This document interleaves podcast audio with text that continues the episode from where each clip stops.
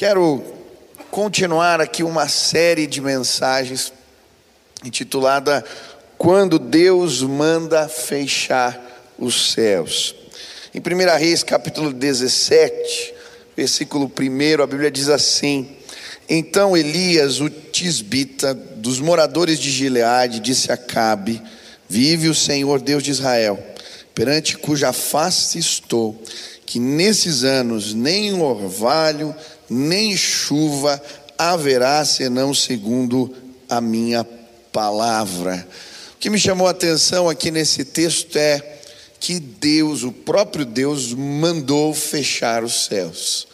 E por vezes, em momentos da história diferentes, Deus se manifesta trazendo juízo, e é o que acontece aqui na casa de Israel: os céus se fecharam, nem chuva, nem orvalho cairia sobre a terra. E eu creio que nós estamos vivendo tempos assim, de céus fechados. A Bíblia diz que um abismo chama outro abismo, e é verdade. Uma crise parece que puxa a outra, e uma crise sanitária virou crise econômica, que virou crise política, e assim vai. E talvez a crise chegou na sua casa. Muitas vezes parece que a chuva e o orvalho não cai sobre nós. Eu creio que muitos aqui estão passando dores neste tempo, sofrendo com queridos amigos que estão doentes, problemas financeiros são tantas as situações que sinalizam e mostram para nós que os céus estão fechados. Mas o que fazer neste tempo? Como agir quando Deus manda fechar os céus. E o que me chamou a atenção aqui nessa história foi que, ao mesmo tempo que Deus manda fechar os céus, os sinais de Deus se multiplicam entre o povo. E se você ler as histórias de Elias, você vai ver inúmeros sinais. E quando eu falo sinais, sinais são manifestações incomuns que fogem à normalidade são setas que Deus liga, imaginando aquele, aquela seta piscando e apontando para o alto, é como se Deus quisesse sinalizar graça, ainda que o juízo venha para um bem maior. Muitas vezes colocamos o filho de castigo não porque queremos o mal dele, mas porque queremos que ele cresça. E em momentos como esses, eu creio que Deus, de diferentes formas, sinaliza a sua graça para trazer salvação. Por isso, uh, eu creio que este é um tempo onde os sinais de Deus vão se multiplicar entre nós. Foi assim com o povo no deserto, e eu creio que nestes dias veremos os sinais de Deus tomando forma, porque Deus quer salvar e uma grande colheita vai acontecer nos próximos dias. Deus vai trazer salvação sobre a terra. Quantos creem nisso? Amém? Eu creio, sinais de Deus vão acontecer na sua casa, sinais de Deus vão acontecer entre os seus, sinais de Deus vão se multiplicar em nosso meio, porque Deus quer sinalizar graça, Ele quer salvar. Temos estudado alguns sinais, eu já falei sobre as manifestações em comuns. Primeiro falei do profeta em comum, da mensagem em comum, da oração em comum. Eu falei sobre a provisão em comum, que vem dos corvos, vem da mulher viúva. E hoje eu quero falar sobre uma cura em comum. Eu queria ler o texto na sequência que fala da cura da filha da, do filho da mulher viúva, da viúva de Sarepta. E o texto diz assim no versículo 17: Há algum tempo depois, o filho da mulher, dona da casa, ficou doente, foi piorando e finalmente parou de respirar. A mulher reclamou a Elias: Que foi que eu te fiz, ó oh, homem de Deus? Vieste para lembrar-me dos meus pecados e matar o meu filho? Dá-me o seu filho, respondeu Elias. Ele o apanhou dos braços dela, levou-o para o quarto de cima, onde estava hospedado, e o pôs em cima da cama. Então clamou o Senhor: Ó oh, Senhor meu Deus, trouxeste também desgraça sobre esta viúva, com quem estou hospedado, fazendo morrer o seu filho. Então ele se deitou sobre o menino três vezes e clamou ao Senhor: Ó oh, Senhor meu Deus, faze voltar à vida este menino. O Senhor ouviu o clamor de Elias e a vida voltou ao menino e ele viveu. Então Elias levou o menino para baixo entregou a mãe e disse: Veja, seu filho está vivo. Então a mulher disse a Elias: Agora sei que tu és um homem de Deus e que a palavra do Senhor vinda da tua boca é a verdade. Esta é uma cura incomum. E o milagre por si só já é um sinal já é uma manifestação incomum da graça de Deus para sinalizar salvação. A prova disso é o que acontece. Essa mulher, no versículo 24, vai dizer: Agora sei que tu és homem de Deus e que a palavra do Senhor vinda da tua boca é verdade. De alguma maneira, a cura que Deus realiza, o milagre que alcança a casa daquela mulher, sinaliza o reino e gera salvação. Quantas vezes eu vi isso acontecendo? Sinais e milagres de Deus gerando salvação, sinalizando o reino de diferentes formas aqui essa semana. Eu quero agradecer a Deus, nós estávamos orando muito pela Priscila, esposa do Tiago, que é motorista aqui da igreja. Ela estava com 90% do, do pulmão tomado pela Covid.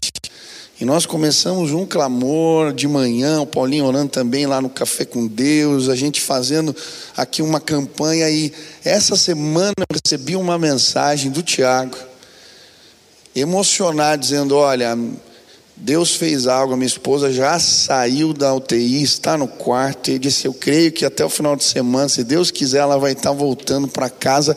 O nosso Deus faz milagres. Ele responde orações. E os sinais de Deus têm se manifestado entre nós e tocado a vida de pessoas, mas de certa maneira a cura que acontece aqui ela é incomum. Ela tem características peculiares com o propósito de sinalizar algo. Mas o que? E a primeira situação em comum aqui é o lugar da cura.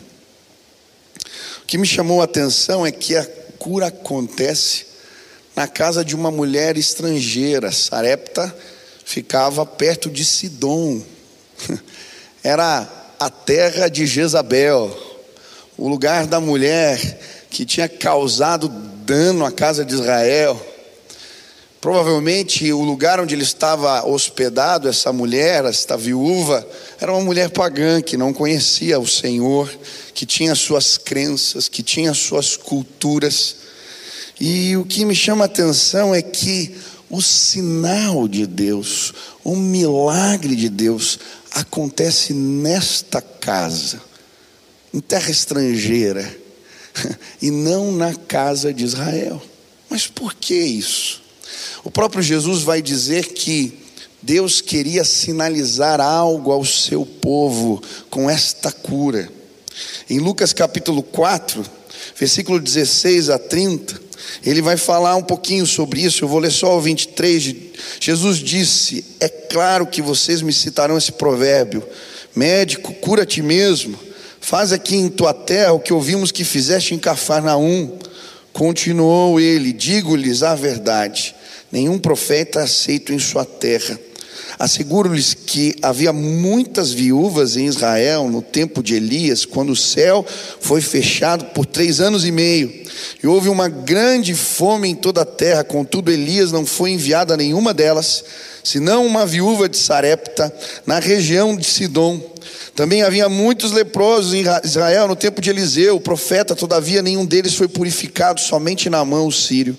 Todos os que estavam na sinagoga ficaram furiosos quando ouviram isso. Levantaram, expulsaram da cidade, o levaram até o topo da colina sobre o qual fora construída a cidade, a fim de atirá-lo precipício abaixo. Mas Jesus passou por entre eles e retirou-se. Olha o que Jesus está dizendo. A cura não aconteceu na casa de Israel, mas entre os gentios, numa terra estranha, porque, de certa maneira, a porta para receber a bênção, o favor de Deus estava fechado. Literalmente, Israel colocou seus profetas para fora. Não havia espaço para a palavra de Deus, nem para o seu servo naquele lugar. O mesmo acontece com Jesus. Em Nazaré não havia espaço para a pregação do Evangelho ali. Ele foi rejeitado pelos seus. E ele está dizendo exatamente isso. Deus fez algo na casa da mulher estrangeira, porque este era um sinal sinal para o seu povo que a porta estava fechada para as coisas de Deus. Sabe, muitas vezes a nossa casa está fechada, a porta está fechada para as coisas de Deus. Os sinais acontecem nas casas dos vizinhos, na vida dos outros, porque de alguma maneira nós fechamos a porta para as manifestações do poder de Deus na nossa vida muitas vezes sem perceber, os nossos ritos, os nossos costumes, aquilo que acreditamos, e no caso aqui do povo em Nazaré, com cara de coisa boa, na verdade eles estavam fechando a porta para Jesus. Muitas vezes os sinais de Deus não se manifestam entre nós, porque a porta não está aberta. E aí Deus está fazendo algo perto, para sinalizar: ei, abre a porta, deixa eu entrar. Abre a porta da tua casa, transforma ela num ambiente, um lugar de fé, e Deus vai manifestar os seus sinais entre nós. É muito interessante quando eu comecei o movimento de oração de manhã, Muitos pedidos chegavam, né, às seis horas da manhã, todos os dias a gente tem orado. Muitos pedidos chegavam de pessoas doentes, pedindo por cura ou por parentes. Eu orava. Mas um dia, quando terminou o momento de oração, eu continuei meu tempo com Deus, depois da live, e o Espírito Santo falou para mim: Você não acredita. Eu falei, como assim, Deus? Como eu não acredito, eu oro aqui todos os dias. E aí Deus falou para mim, então, peça. E eu abri a Bíblia aleatoriamente e caiu no texto de 1 Coríntios que falava dos dons do Espírito. E falava dos dons de curar, é o único dom que aparece no plural na Bíblia. Existem diversos tipos de doenças e diversos tipos de manifestações da graça de Deus. Pede. E eu lembro que aquele dia eu orei, falei: Deus, tantas pessoas têm pedido, sinaliza o teu reino, derrama algo especial. E naquela semana que eu orei assim, Deus começou a manifestar curas.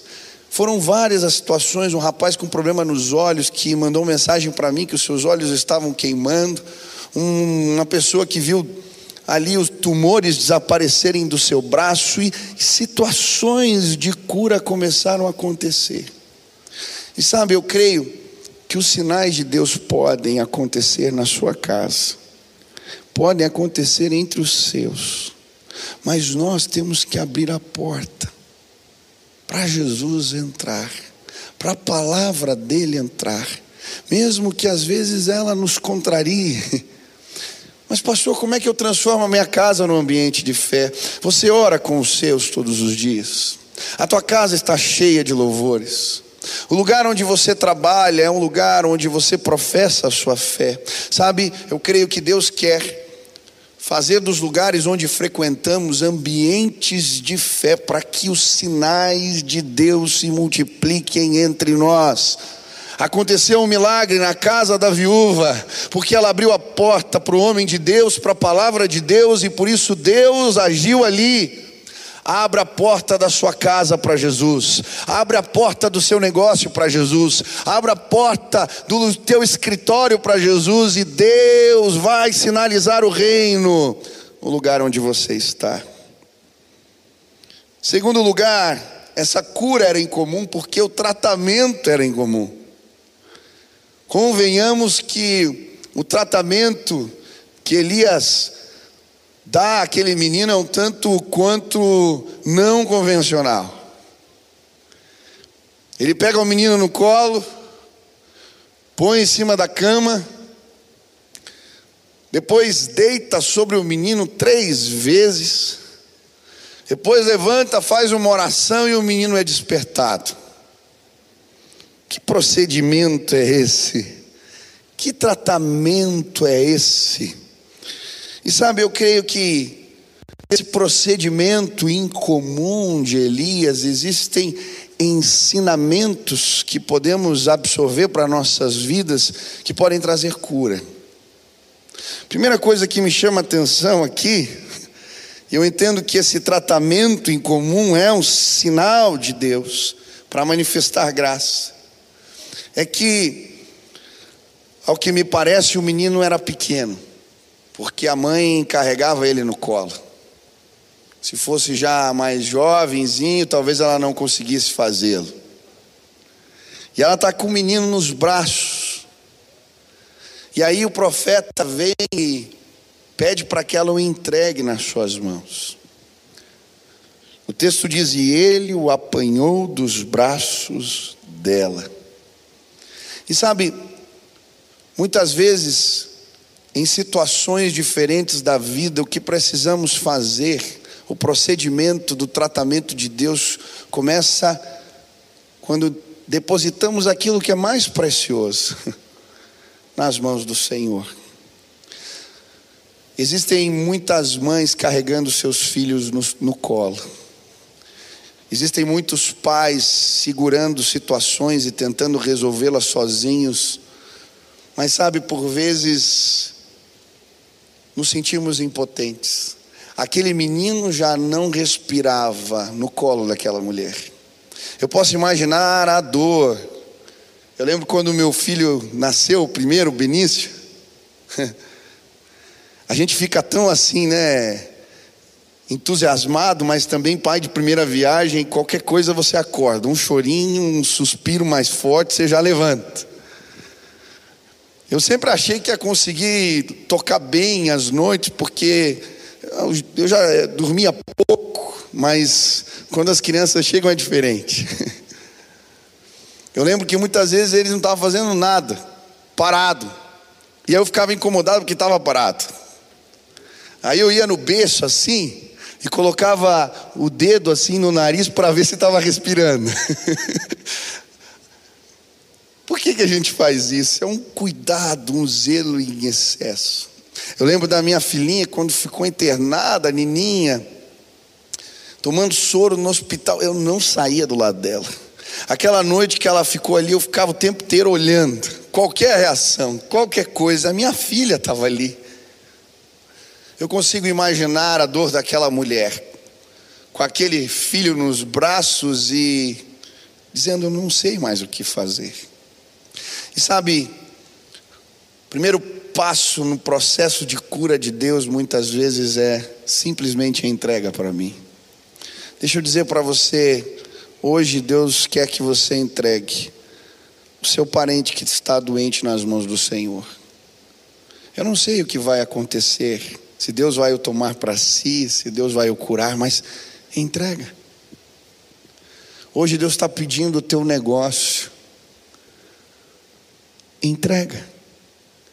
Sabe, Deus pode cuidar melhor do que nós mesmos. Ele tem poder para fazer coisas que nós não podemos fazer. Essa semana eu estava conversando com um pastor meu, aqui da equipe, o, que trabalha comigo, o Israel.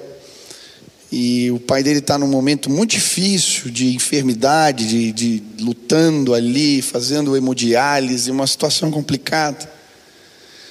E ele na correria, vai e vem, vai e vem, nós conversando. E eu falando para ele: olha, confia em Deus, entrega ao Senhor. Como é difícil entregarmos.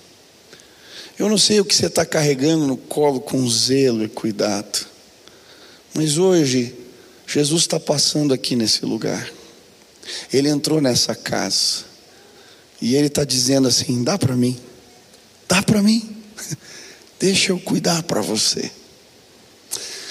É interessante o que acontece na sequência. Ele pega o um menino e a Bíblia diz assim: levou para o quarto de cima onde estava hospedado. E eu creio que o quarto de cima era o lugar da oração, era o lugar dos encontros daquele homem com Deus. E o que Elias faz é algo aparentemente simples: ele pega o menino e o leva ao lugar, ao lugar da oração, o quarto de cima, o lugar onde Deus tantas vezes o tinha visitado. E sabe, eu queria te desafiar a deixar Jesus conduzir você ao quarto de cima. Deixar Jesus te ensinar a lutar as suas batalhas na presença do Senhor. É neste lugar que somos visitados pela graça e o nosso coração é confortado, porque os sinais de Deus acontecem no quarto de cima, os sinais de Deus acontecem no lugar da oração, os sinais de Deus se multiplicam entre nós quando buscamos a Deus de coração. Quantas vezes eu tive experiências incríveis na presença de Deus, no quarto da oração. Eu gosto da declaração de Lutero quando orava, muitas vezes ele dizia é, em latim, né, mas ele dizia venci. Era o sentimento quando ele, que ele tinha diante do Senhor quando lutava suas batalhas e aquela provisão de Deus chegava. Ainda não tinha se materializado de fato, mas ele sabia, venci. Eu quero te convidar a entrar na presença de Deus e declarar: venci. Ficar lá até a visitação de Deus chegar. Vá ao quarto de cima, é lá o lugar da cura, da visitação de Deus. Mas aí a Bíblia diz que ele deita três vezes sobre o menino. E olha, eu pesquisei em vários comentários. Por quê? Que procedimento é esse? E sabe, tinham várias especulações. A Bíblia não fala o porquê. Muitas especulações. Mas sabe, eu não acredito que esse era um procedimento de reavivar o morto. Não era um procedimento médico, clínico. Não. Muitas vezes os ímpetos do espírito nós não sabemos explicar. São ações, movimentos que são gerados por Deus na nossa vida que não têm explicação. E se você olhar para os tratamentos de Deus na revelação bíblica, você vai perceber isso. Por exemplo, Naamã. Eliseu mandou ele mergulhar sete vezes no Jordão. Por que os outros leprosos foram lá, mergulhar? tinha uma propriedade especial na água? Não! Deus mandou. É interessante o, o cego que Jesus cura. Se você analisar as curas de Jesus, ele tem procedimentos diferentes cada vez que ele cura. Eu acho interessante João 9 porque ele cospe no chão faz lodo, passa no olho do cego, depois manda ele ir lá lavar-se no tanque de, de Betel, de Siloé, perdão, já confundi o tanque, e ele volta aqui curado. Mas que procedimento é esse? Muitas vezes o tratamento de Deus ele na verdade é um desafio de fé. Faz o que eu estou mandando. Mas por que? Não tem, não tem que perguntar. Faz. Obedece. Quando aquele cego foi ao tanque, ele voltou vendo. Quando Namã foi ao Jordão, ele levantou o curado. Neemias debruçou sobre o menino e aquele menino reviveu. Sabe, muitas vezes o que Deus quer de nós é nos colocar em movimento. Alguém já viu aqui cachorro correndo atrás de carro parado? Já viu? Cachorro corre atrás de carro em movimento. E a Bíblia diz em Marcos 16: Estes sinais seguirão os que creem. É quando nos movimentamos na direção daquilo que Deus nos orienta, naquilo que Ele nos manda, os sinais correm atrás de nós. Obedece, obedece. Mas, pastor, muitas vezes parece não ter sentido. Obedece, e os sinais de Deus vão alcançar você e os seus em nome de Jesus. Ontem contei uma história aqui que eu li de um missionário nas Ilhas Marshall. Deus coloca um sonho dele construir uma escola missionária naquele país. E ele está um dia perambulando assim pela praia, reclamando porque o Senhor tinha dado a visão, o Senhor tinha dado o sonho, mas ele não tinha recursos. E chega um pastor mais velho e encontra ali na praia. Fala para ele: por que você está reclamando? E ele falou assim: Ah, Deus me deu um sonho, mas eu só tenho 200 dólares, não tem como construir uma escola com esse dinheiro. Eu tenho que comprar cimento, ficar quilômetros, tem que é, pegar avião, eu não tenho dinheiro nem para pagar a passagem. E aí aquele homem de Deus diz para ele: Começa com o que você tem. Mas 200 dólares não é nem para chegar no lugar para comprar o cimento. Então você vai até onde dá com os 200 dólares. Falei, isso é coisa de louco. Não, eu vou com você. E aí eles compram a passagem e param no meio do caminho. Desembarcam e vão para um lugar, uma lanchonete. E com o dinheiro que sobra, compra um lanche. E ele fica se perguntando: o que, que eu fiz? Eu confiei num maluco. Acabou o dinheiro, estou no meio do caminho, não tem nem como ir, nem como voltar e o dinheiro acabou, o que, que eu faço agora? E aí eles agradecem o lanche e ele está ali, meu Deus, meu Deus, eu acreditei nesse homem. Mas os sinais de Deus acompanham os que se põem em movimento. Quando eles estão lanchando, vem um trabalhador filipino, chega na mesa e diz: Boa tarde, irmãos. Eu sei que vocês são irmãos porque Deus me mostrou. Eu estava orando no meu quarto e Deus mandou entregar as minhas economias para você. Deixa o envelope e vai embora. Aquele homem na lanchonete abre o envelope, tinha 10 mil dólares. Ele faz a viagem e começa a obra, e hoje tem uma escola missionária naquele país, porque Deus faz e opera milagres e sinais entre nós nos dias de hoje. Se coloque em um movimento se coloque em movimento.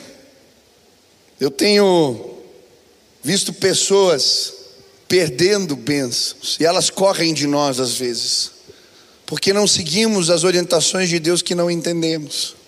Eu lembro um dia que eu estava indo para casa aqui, a pé, e eu fui para o ponto de ônibus, e quando eu estava no caminho assim, veio um sentimento, não sei explicar, mas era algo de Deus falando para mim: volta para a Praça do Japão. Eu falei, mas eu já estou aqui no ponto, vou voltar para a praça para quê? Mas sabe qual é aquele incômodo? Daí eu fui, ensaiei uma vez e falei, não, isso é coisa da minha cabeça. Voltei de novo. E aí aquele, aquela voz no meu interior ficou mais forte. Eu falei, eu vou voltar. E aí eu fui. Quando eu cheguei no na Praça do Japão, fiquei olhando e falei, tá, Deus, e agora? E aí eu vi um jovem sentado. Ele estava fumando, estava sentado assim. E eu senti que era por causa dele. Eu só sentei do lado daquele moço e falei assim: Olha, eu não sei se você vai acreditar ou não, mas eu estava indo para casa e Deus mandou voltar aqui por tua causa. Aquele moço olhou para mim e falou: Sério mesmo? Falei, sério, ele jogou o cigarro no chão, pisou. Falou para mim: Eu conheço a Deus. eu vim estudar nessa cidade e eu me afastei. Deus te mandou aqui mesmo? Eu falei, me mandou. E eu lembro que eu comecei a falar de Deus para aquele moço. E na praça do Japão, porque Deus mandou eu voltar para aquele lugar, sem eu entender por quê.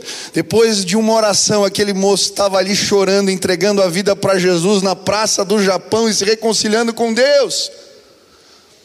Se ponha em movimento e os sinais de Deus vão te acompanhar. Eu não sei porque Elias deitou três vezes, eu sei que um ímpeto do Espírito fez fazer isso e um menino foi levantado dentre os mortos, porque Deus realiza sinais entre nós quando fazemos simplesmente o que Ele manda. Mas o que me chama a atenção também é que havia uma causa em comum. Aquela mulher pergunta: Que foi que eu fiz, ó homem de Deus? Vieste para lembrar-me do meu pecado e matar o meu filho? Sabe quando o mal bate a nossa porta, quando vivemos perdas, o nosso primeiro instinto é procurar os culpados. Quem é o culpado? É o homem de Deus, é Deus, sou eu. E aquela mulher está dizendo: é por causa do meu pecado. Está acontecendo porque você veio aqui lembrar da minha iniquidade. E muitas vezes, quando sofremos perdas, a culpa vem, o peso na alma vem, perguntas sem respostas aparecem. Essa era a situação desta mulher, e quando eu li essa passagem, eu lembrei da pergunta que os discípulos fizeram para Jesus. Em João 9, quando eles se deparam com o cego de nascença, é exatamente isso que eles perguntam: Jesus, quem pecou? Foram seus pais? Foi esse moço? Por que, ele está assim? E Jesus vai dizer: nem ele nem seus pais pecaram. Mas isto aconteceu para que a obra de Deus se manifestasse na vida dele. Sabe, existe uma causa em comum aqui. Deus queria sinalizar a sua obra. E muitas vezes existem doenças, existem situações que somos acometidos, que a causa final não é a morte, é simplesmente Deus manifestar, sinalizar o reino e a sua glória. É interessante a história desse cego. O versículo 8 do capítulo 9 diz assim: Seus vizinhos, que anteriormente o tinham visto mendigando, perguntaram: Não é este o mesmo homem que costumava ficar sentado mendigando? Alguns afirmavam que era ele, outros diziam: Não, apenas se parece com ele. Mas ele próprio insistia: Sou eu mesmo. Então, como foram abertos os seus olhos, interrogavam: ele respondeu: O homem chamado Jesus misturou terra com saliva, colocou nos meus olhos e me disse: Lava-me em Siloé. Fui-me, lavei-me e agora vejo. Aleluia! Deus trabalha assim. Ele sinaliza o reino, porque muitas vezes existem situações na nossa vida que Ele quer usar para revelar a Sua glória. Eu tenho um amigo que ele trabalhou um tempo como missionário no Nepal. E ele me contou uma história linda. Um dia ele entrou num vilarejo e as crianças estavam correndo atrás de um cabritinho.